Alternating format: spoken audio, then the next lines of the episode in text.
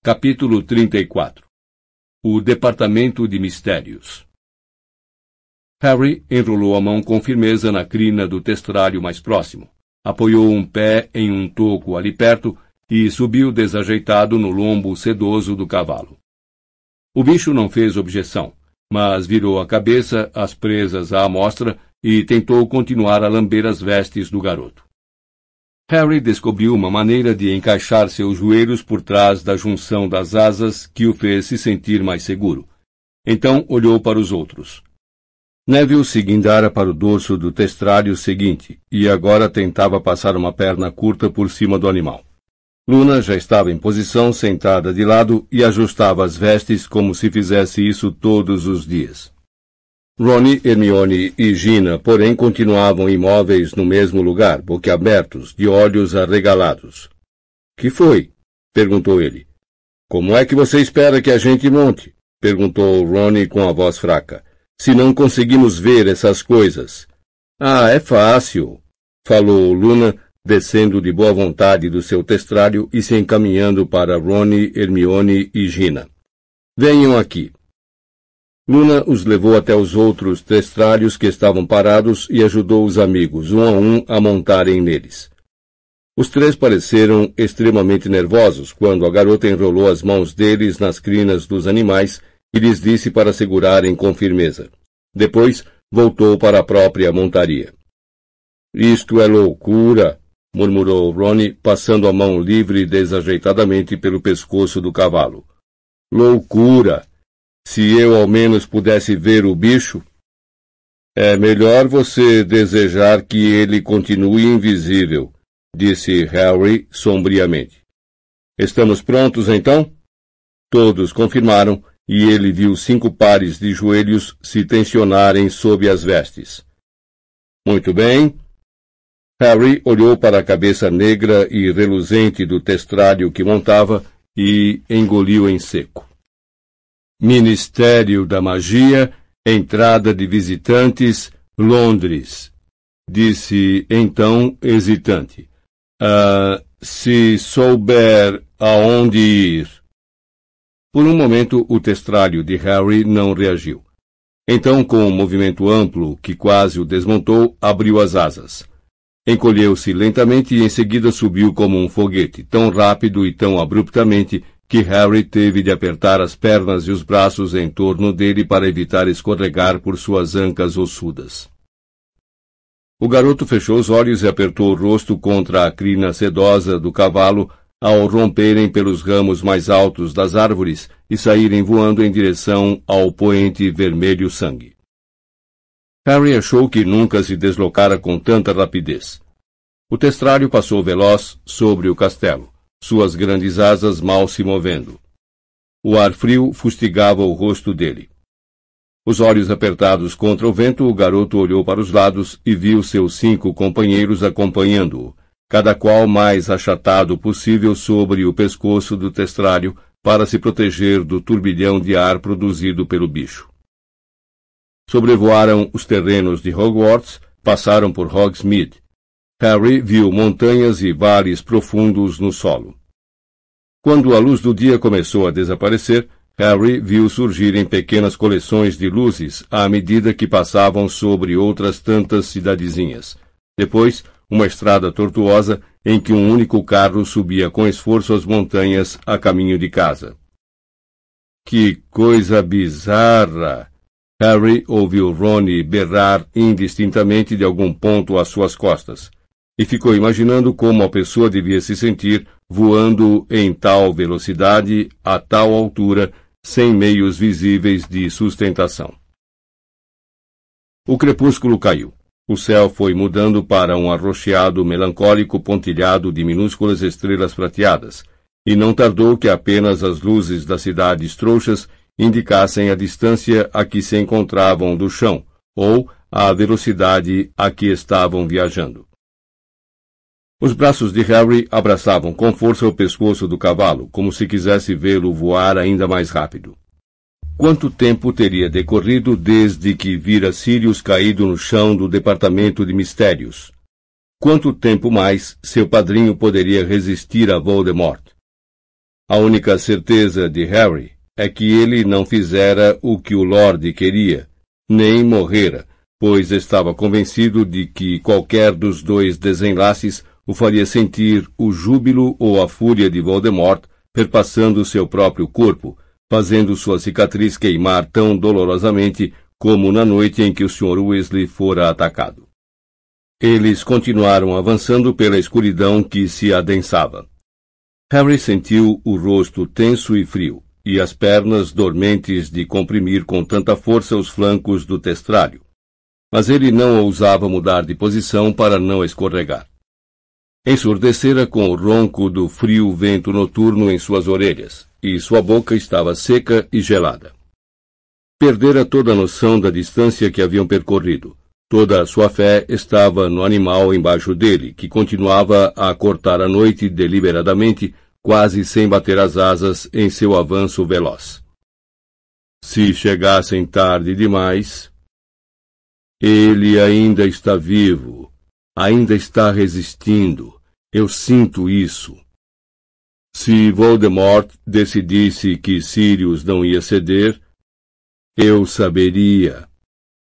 Seu estômago deu um solavanco. A cabeça do testralho de repente começou a apontar para o solo, e Harry chegou a deslizar alguns centímetros pelo pescoço do animal. Estavam finalmente descendo. Ele pensou ter ouvido um grito às suas costas e torceu perigosamente o corpo, mas não viu sinal de ninguém caindo. Supôs que, como ele, todos tivessem sentido um choque com a mudança de direção. E agora, fortes luzes cor de laranja iam se tornando maiores e mais redondas por todos os lados. Podiam ver os altos dos edifícios, cadeias de faróis que lembravam olhos de insetos, quadrados amarelo claros assinalando as janelas.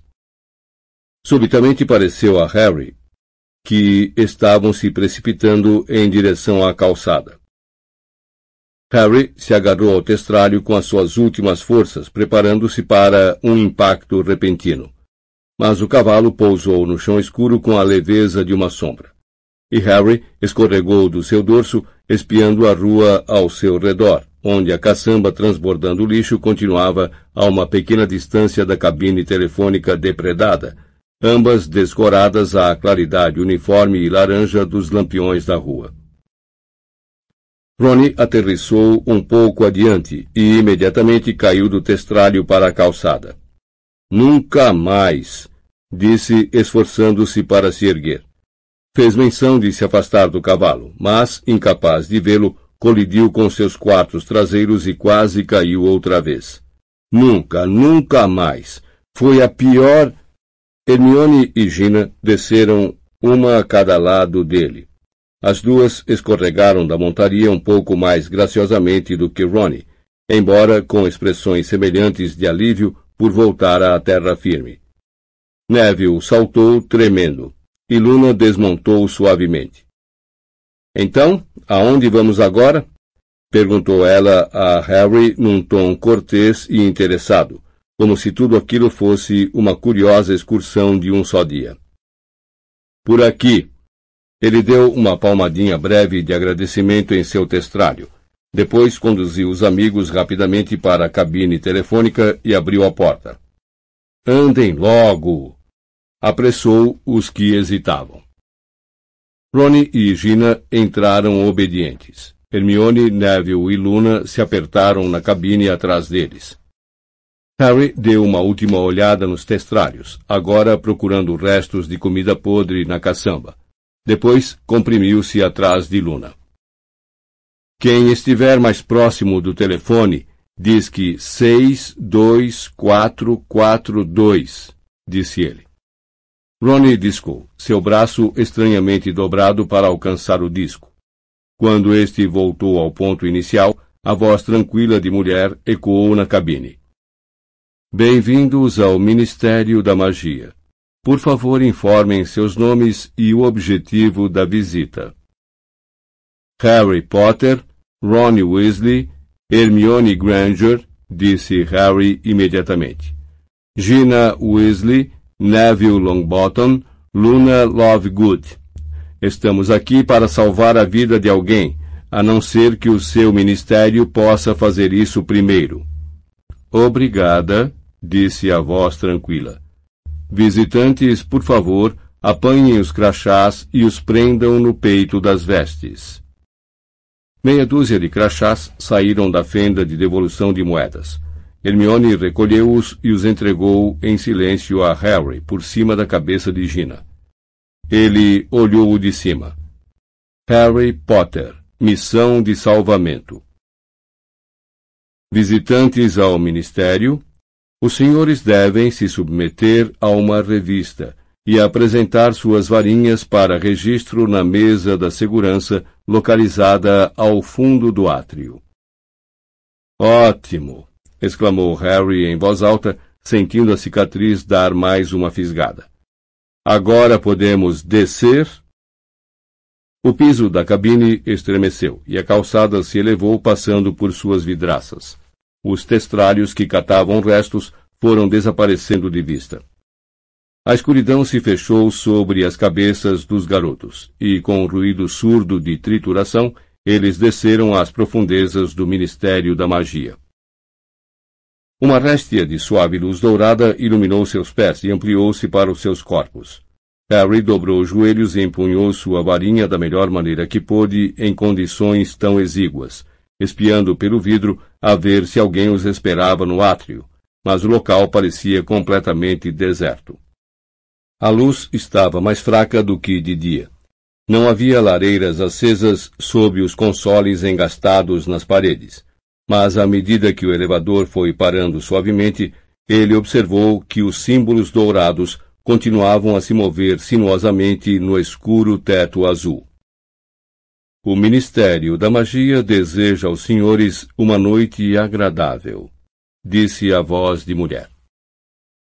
A porta da cabine telefônica se escancarou. Harry saiu tropeçando, seguido por Neville e Luna. O único som no átrio era a torrente contínua de água na fonte dourada que jorrava das varinhas da bruxa e do bruxo, da ponta da flecha do centauro, do gorro do duende e das orelhas dos elfos domésticos para o tanque ao redor. Vamos, disse Harry baixinho, e os seis saíram correndo pelo saguão, Harry à frente. Passaram pela fonte e se dirigiram à mesa onde o bruxo vigia, que pesara a varinha de Harry se sentara, e que agora estava deserta. Harry tinha certeza de que devia haver um segurança ali. Certamente sua ausência era um mau sinal. E seu pressentimento se intensificou quando cruzaram os portões dourados para o elevador. Ele apertou o botão de descida mais próximo e um elevador apareceu com enorme ruído quase imediatamente. As grades douradas se abriram produzindo um grande eco metálico, e eles embarcaram depressa. Harry apertou o botão de número 9. As grades se fecharam com estrépito e o elevador começou a descer, balançando com grande ruído. Harry não percebera como esses elevadores eram barulhentos no dia em que viera com o Sr. Weasley. Tinha certeza de que despertariam cada segurança no edifício. Porém, quando o elevador parou, a voz tranquila de mulher anunciou: Departamento de Mistérios. E as grades se abriram. Eles saíram para o corredor onde nada se movia, exceto as chamas dos archotes mais próximos, bruxuleando na corrente de ar produzida pelo elevador. Harry se virou para a porta preta e simples. Depois de sonhar meses com essa imagem, ele finalmente estava ali. Vamos! sussurrou e saiu à frente pelo corredor. Luna logo atrás, olhando para tudo com a boca ligeiramente aberta. Ok, ouçam, disse Harry, parando outra vez a menos de dois metros da porta. Talvez. Talvez umas duas pessoas devessem ficar aqui para. para vigiar e. E como é que vamos avisar se tiver alguma coisa vindo? perguntou Gina, as sobrancelhas erguidas. Você poderia estar a quilômetros de distância. Vamos com você, Harry, disse Neville. Vamos logo, disse Ronnie com firmeza. Harry continuava a não querer levar todos, mas parecia que não tinha escolha. Virou-se então para a porta e prosseguiu, exatamente como fizera em sonho. A porta se abriu e ele cruzou o portal à frente dos outros. Estavam em uma grande sala circular. Tudo ali era preto, inclusive o piso e o teto. A intervalos havia portas pretas idênticas, sem letreiros, nem maçanetas, separadas por candelabros de chamas azuis, a toda a volta das paredes. A claridade fria e tremeluzente refletida no piso de mármore polido dava a impressão de que havia água escura no chão. Alguém feche a porta, murmurou Harry. Ele se arrependeu de ter dado a ordem no momento em que Neville a obedeceu. Sem a longa réstia de luz que vinha do corredor iluminado pelos archotes, a sala se tornou tão escura que, por um instante, as únicas coisas que os garotos conseguiam ver eram os candelabros de chamas trêmulas e azuladas nas paredes e seu reflexo fantasmagórico no chão. Em seu sonho, Harry sempre atravessara esta sala decidido, em direção à porta imediatamente oposta à entrada, e continuava a andar. Mas havia umas doze portas ali. Enquanto estava olhando para as portas de frente tentando resolver qual seria a certa, ouviu-se um ribombar prolongado e as velas começaram a se deslocar para o lado. A sala circular estava girando. Hermione agarrou o braço de Harry como se temesse que o chão fosse mexer também, mas isso não aconteceu. Durante alguns segundos, as chamas azuis ao redor deles ficaram borradas, lembrando linhas de neon, à medida que a parede ganhou velocidade. Então, com a mesma brusquidão com que o movimento começara, o ronco parou e tudo se imobilizou outra vez. As retinas de Harry tinham riscos azuis gravados nelas. Era só o que o garoto conseguia ver. Que foi isso? sussurrou Ronnie cheio de medo. Acho que foi para nos impedir de saber por que porta entramos, disse Gina com a voz abafada. Harry percebeu na hora que a amiga tinha razão. Identificar a porta de saída seria tão difícil quanto localizar uma formiga naquele piso muito negro. E a porta pela qual deviam prosseguir podia ser qualquer uma das doze que os cercavam. Como é que vamos sair na volta? perguntou Neville pouco à vontade.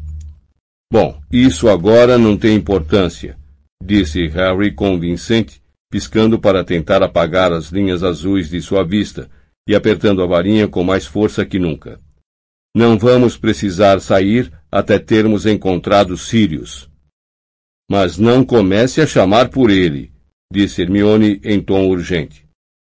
Mas Harry nunca precisara menos de tal conselho, seu instinto era fazer o mínimo de barulho possível. Aonde vamos então, Harry? perguntou Ronnie. Eu não. começou Harry. Engoliu em seco. Nos sonhos, eu passava pela porta no fim do corredor, vindo dos elevadores, e entrava em uma sala escura, esta aqui. Então, atravessava por outra porta e entrava em uma sala que meio que cintilava. Temos de experimentar algumas portas, disse ele depressa. Saberei o caminho certo quando o vir. Vamos. Ele rumou direto para a porta agora à sua frente, os outros seguindo-o de perto. Encostou a mão em sua superfície fresca e brilhante, ergueu a varinha pronto para atacar, no instante em que a porta se abrisse, e a empurrou. Ela se abriu facilmente. Depois do escuro da primeira sala, as luminárias baixas presas ao teto por correntes douradas davam a impressão de que esta sala comprida e retangular era muito mais clara, embora não houvesse luzes cintilantes nem tremeluzentes como Harry vira em sonhos. O lugar estava bem vazio, exceto por algumas escrivaninhas, e bem no centro da sala, um enorme tanque de vidro com um líquido muito verde, suficientemente espaçoso para todos nadarem nele. Vários objetos branco-pérola flutuavam nele lentamente. Que coisas são essas? Sussurrou Ronnie. Não sei, respondeu Harry. São peixes? murmurou Gina.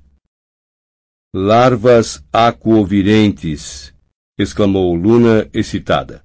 Papai disse que o ministério estava criando. Não, disse Hermione. Sua voz estava estranha. Ela se aproximou para espiar pelo lado do tanque. São cérebros. Cérebros? É. Que será que estão fazendo com eles? Harry foi até junto do tanque. Sem a menor dúvida, não podia haver engano agora que os via de perto. Tremeluzindo fantasmagoricamente, os cérebros apareciam e desapareciam, flutuando nas profundezas do líquido verde, lembrando couves flores lodosas. Vamos embora daqui, disse Harry. Não é a sala certa. Precisamos experimentar outra porta. Há portas aqui também, disse Ronnie, apontando para as paredes. Harry se sentiu desanimar. Que tamanho tinha esse lugar? No meu sonho, eu atravessava aquela sala escura e em seguida outra. Acho que devíamos voltar e tentar novamente de lá. Então eles voltaram depressa à sala escura e circular. As sombras fantasmais dos cérebros agora nadavam diante dos olhos de Harry no lugar das chamas azuis das velas. Esperem, disse Hermione enérgica quando Luna fez menção de fechar a porta da sala dos cérebros às costas deles. Flagrate! Ela fez um desenho no ar com a varinha e um X de fogo apareceu na porta. Mal a porta acabara de se fechar com um estalido, ouviu-se um grande ronco, e mais uma vez a parede começou a girar muito rápido. Mas agora havia um borrão vermelho e ouro no meio do azul pálido. E quando tudo tornou a parar, a cruz de fogo ainda ardia, mostrando a porta que eles já haviam experimentado. Bem pensado, disse Harry. Muito bem, vamos experimentar esta aqui. Novamente ele rumou para a porta diretamente em frente e a empurrou, com a varinha ainda erguida, os outros nos seus calcanhares. Esta sala era maior do que a anterior, fracamente iluminada e retangular, e seu centro era afundado, formando um grande poço de pedra com mais de cinco metros de profundidade. Os garotos estavam no nível mais alto de uma série de bancos de pedra que corriam a toda a volta da sala e desciam em degraus íngremes como em um anfiteatro, ou o tribunal em que Harry fora julgado pela Suprema Corte dos Bruxos. No lugar de uma cadeira com correntes, porém, havia um estrado no centro do poço, e sobre ele um arco de pedra que parecia tão antigo, rachado e corroído, que Harry se admirou que ainda se sustentasse em pé. Sem se apoiar em parede alguma, o arco estava fechado por uma cortina ou véu preto esfarrapado, que apesar da total imobilidade do ar frio circundante, esvoaçava muito levemente como se alguém o tivesse acabado de tocar. Quem está aí? perguntou Harry, saltando para o banco abaixo. Não houve resposta, mas o véu continuou a esvoaçar e balançar. Cuidado! sussurrou Hermione. Harry desceu depressa pelos bancos, um a um, até chegar ao fundo de pedra do poço. Seus passos ecoaram fortemente quando se encaminhou devagar para o estrado. O arco pontiagudo parecia muito mais alto de onde ele estava agora do que quando o contemplara do alto. O véu continuava a balançar suavemente, como se alguém tivesse acabado de passar. Sirius! Harry tornou a chamar, mas em voz mais baixa agora que estava mais próximo. Tinha a estranha sensação de que havia alguém parado além do véu do outro lado do arco. Apertando com força a varinha na mão, ele contornou o estrado, mas não havia ninguém. Só o que se via era o outro lado do véu preto e esfarrapado. Vamos embora, chamou Hermione do meio da escadaria. Não é a sala certa, Harry. Anda, vamos logo. Ela parecia amedrontada, muito mais do que estivera na sala onde os cérebros flutuavam. Mas Harry achou que o arco possuía uma certa beleza, por mais velho que fosse. O véu, ondulando suavemente, o intrigava. Ele sentiu um forte impulso de subir no estrado e atravessá-lo. Harry, vamos embora, tá bom? insistiu Hermione com maior veemência. Tá bom, respondeu ele, mas não se mexeu. Acabara de ouvir alguma coisa. Sussurros fracos, sons de murmúrios vinham do outro lado do véu. O que é que você está dizendo? perguntou ele muito alto, fazendo suas palavras ecoarem pelos bancos de pedra.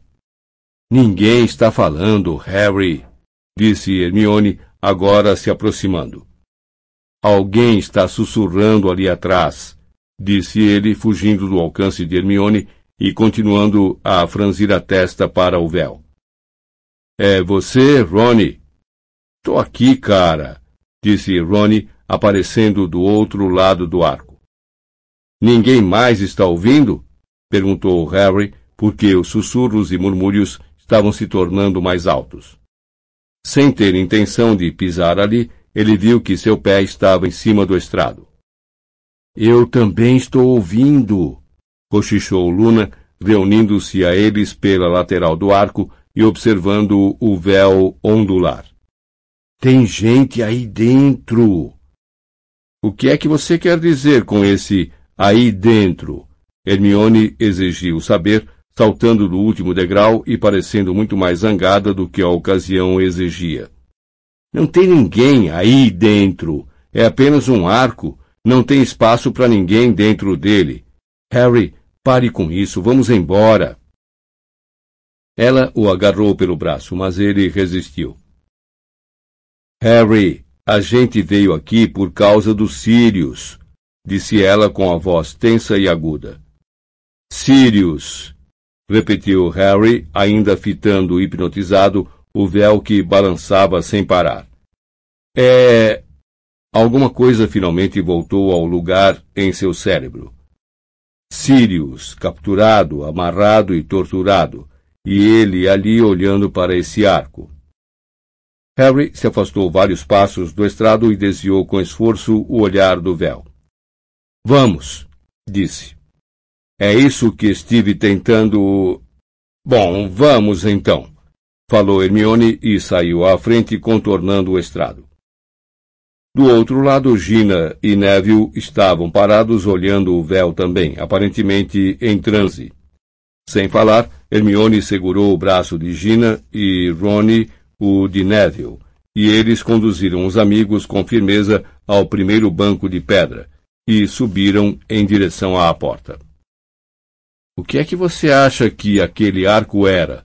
perguntou Harry a Hermione quando chegaram à sala circular e escura.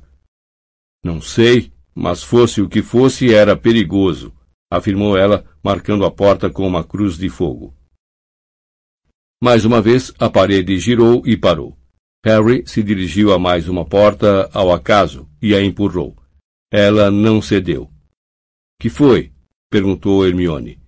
Está trancada, disse Harry, jogando o peso contra a porta, mas ela não se moveu. Então, é essa, não é? disse Ronnie, excitado, juntando-se a Harry na tentativa de forçar a porta a abrir. Tem de ser. Saiam da frente, mandou Hermione. Ela apontou a varinha para o lugar normal da fechadura em uma porta comum e disse: Alô, Romora! Nada aconteceu. O canivete de Sirius, lembrou Harry. Ele o tirou do bolso interno das vestes e inseriu na fresta entre a porta e a parede. Os outros o observaram ansiosos deslizar o canivete de alto a baixo, retirá-lo, e então tornar a empurrar o ombro contra a porta. Ela continuou tão fechada quanto antes. E, mais ainda, quando Harry olhou para o canivete, viu que a lâmina derretera. Certo, vamos sair dessa sala, disse Hermione decidida. Mas e se for a tal? perguntou Rony, olhando-a ao mesmo tempo com apreensão e desejo. Não pode ser. Harry passou por todas as portas em sonho, disse Hermione, marcando a porta com outra cruz de fogo, enquanto Harry repunha no bolso o canivete inutilizado do padrinho. Você sabe o que poderia haver aí dentro? perguntou Luna, ansiosa, quando a parede recomeçou a girar mais uma vez. Alguma coisa estridulosa, com certeza, disse Hermione baixinho, e Neville soltou uma risadinha nervosa. A parede foi parando e Harry, com uma sensação de crescente desespero, empurrou a porta seguinte. É essa! Reconheceu-a imediatamente pelas belas luzes que dançavam e cintilavam como diamantes. Quando os olhos de Harry se acostumaram à claridade intensa, ele viu relógios refugindo em cada superfície, grandes e pequenos, relógios de estojo e alça e de pêndulo, expostos nos intervalos das estantes ou sobre as escrivaninhas por toda a extensão da sala, e cujo tic-taquear incessante enchia o ambiente como se fossem milhares de pés em marcha. A fonte da luz que dançava e cintilava era um vidro alto de cristal em forma de sino a uma extremidade da sala. Por aqui, o coração de Harry começou a bater freneticamente agora que sabia que estava no caminho certo.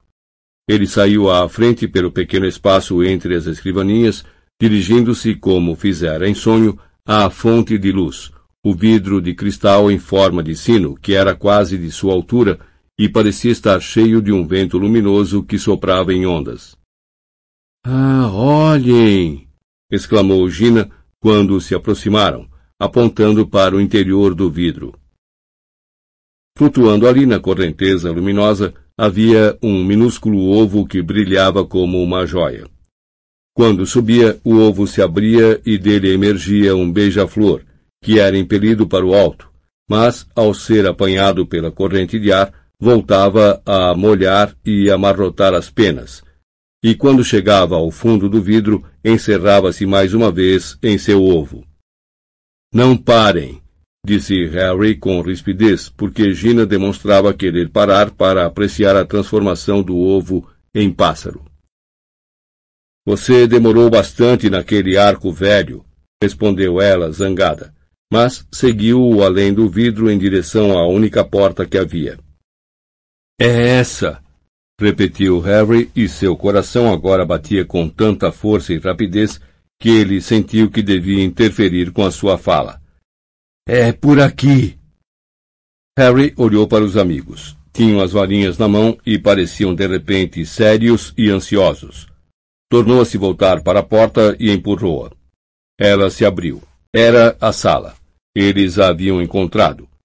Da altura de uma catedral, contendo apenas estantes elevadas e cobertas de pequenas esferas de vidro cheias de pó. Elas bruxuleavam fracamente à luz dos candelabros presos a intervalos ao longo das estantes. Como os da sala circular que haviam deixado para trás, suas chamas eram azuis. A sala era muito fria. Harry avançou cautelosamente e espiou por um dos corredores sombrios entre duas fileiras de estantes. Não ouviu nada, nem viu o menor sinal de movimento. Você disse que era no corredor 97, cochichou Hermione. É, murmurou Harry, erguendo a cabeça para examinar a fileira mais próxima. Sob o candelabro de chamas azuis que dela se destacava, via-se o número 53 em prata. Precisamos ir para a direita, eu acho, sussurrou Hermione, apertando os olhos para enxergar a fileira seguinte. É, essa é a 54. Mantenham as varinhas preparadas, recomendou Harry baixinho.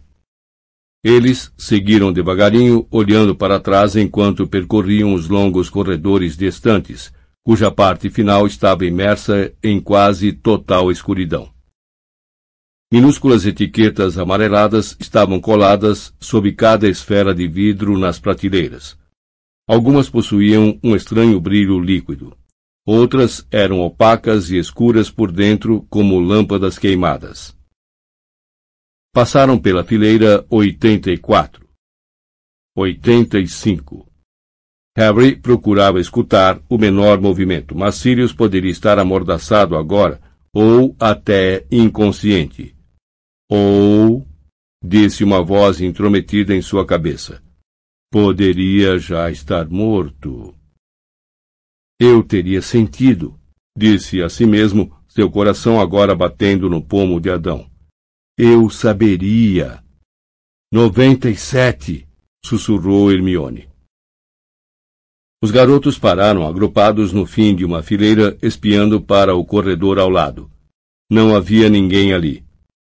Ele está bem no final, disse Harry, cuja boca ficara ligeiramente seca. Não se consegue ver direito daqui. E Harry os conduziu entre as estantes muito altas com as esferas de vidro, algumas das quais refugiam suavemente quando eles passaram. Ele deve estar perto, sussurrou Harry, convencido de que cada passo iria trazer a visão de Sirius em farrapos no chão escuro. Em algum lugar por aqui, muito perto. Harry, disse Hermione hesitante, mas ele não quis responder. Sua boca estava muito seca. Em algum lugar por aqui. Haviam chegado ao fim do corredor e saíram para a claridade fraca das velas. Não havia ninguém ali. Tudo era um silêncio ressonante e empoeirado. Ele poderia estar, sussurrou Harry rouco, espiando para o próximo corredor. Ou talvez. E correu a olhar o corredor além. Harry! Tornou a chamar Hermione. O que é? vociferou ele. Eu. Eu acho que Sirius não está aqui. Ninguém falou. Harry não quis olhar para ninguém. Sentiu-se nauseado. Não entendia por que Sirius não estava ali. Tinha de estar. Fora ali que ele, Harry, o vira. Ele percorreu o espaço no final das fileiras distantes, espiando cada um. Um corredor após outro passou pelos seus olhos, vazios. Correu no sentido oposto e tornou a passar pelos companheiros que o observavam. Não havia sinal de Sirius em parte alguma, nem qualquer vestígio de luta. Harry! chamou Ronnie. Que é? Ele não queria ouvir o que Ronnie tinha a dizer. Não queria ouvi-lo dizer que ele fora idiota ou sugerir que deviam voltar para Hogwarts. Mas o calor começou a subir para o seu rosto, e Harry sentiu que gostaria de se esconder ali no escuro por um bom tempo, antes de encarar a claridade do átrio acima e os olhares acusadores dos outros. Você viu isso? perguntou Ronnie.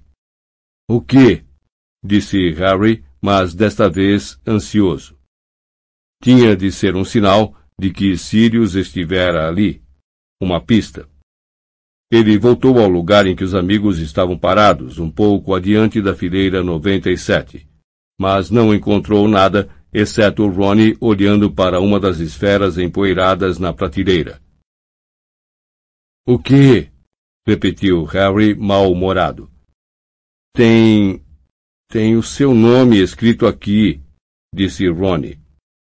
Harry se aproximou um pouco mais. O amigo estava apontando para uma das pequenas esferas de vidro que fulgurava com uma fraca luz interior, embora estivesse muito empoeirada e não parecesse ser tocada havia muitos anos. Meu nome? disse Harry sem entender. Ele se adiantou.